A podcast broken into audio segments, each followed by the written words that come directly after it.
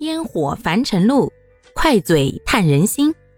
大家好，欢迎收听今天的快嘴唠家常，换个角度看生活。今年这个夏天呀，幸亏我们那个时候说走就走，来了一次与海边的自驾游约会，要不然就现在这情况，想去啊都得掂量掂量喽。这要说旅行这事儿啊，跟车。关系还真挺大的，为什么呀？因为车是很重要的交通工具，如果全靠公共交通的话，那说实话，现在这个游玩的体验，除非报那种整体全包的团儿，要不然呀都不太美妙。大部分的时间都用在了等车、倒车、换车上，所以越来越多的人就喜欢自驾游了。那我们当时的自驾计划呢，其实。在很早以前就提过，后来呢，因为工作忙就搁浅了，也不准备去了。结果到端午的前一天呀，说端午节要放假，而且放四天。他说要带我们去看海，你说那个着急忙慌的呀，要是现订票也来不及了呀，所以就赶紧手机上搜一搜。本来说的是去浙江看海，可是我看看他给我看的那些照片，我的天哪！那不是我想要的蓝天碧海呀，然后又到小视频平台上面去搜索了半天，决定了去山东威海，号称全国最美的海，然后就开始加紧制定自驾计划。幸亏家里有辆车，然后呢，我们俩都会开车，可以换着开。时间呢就定在了端午节的晚上，吃了晚饭就出发，连夜开过去。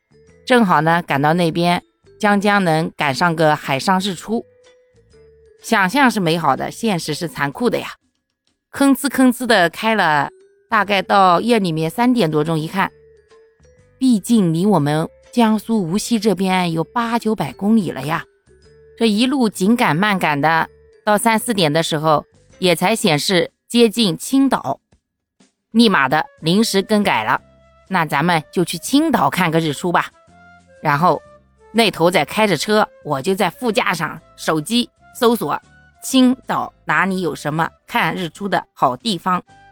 一看说有一个叫石头脑人的海水浴场，我一看也不算特别远，立马的我说老板改道，我们赶紧去青岛看个日出，然后再去威海看海吧。那一路上你不知道呀，我跟我儿子都没有看过大海，那个幻想的。哎呀，一路上心情激动的很，车子呢吭哧吭哧的就走过去了。不是光我们激动哎，离那个海水浴场还有老远的时候，车都有点堵了。可见全国各地像我们一样想看海的人多了去了。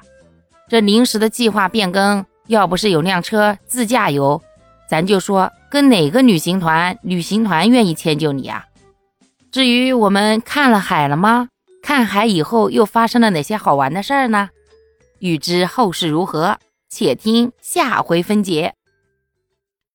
好啦，感谢各位的收听，我们今天就分享到这里啦。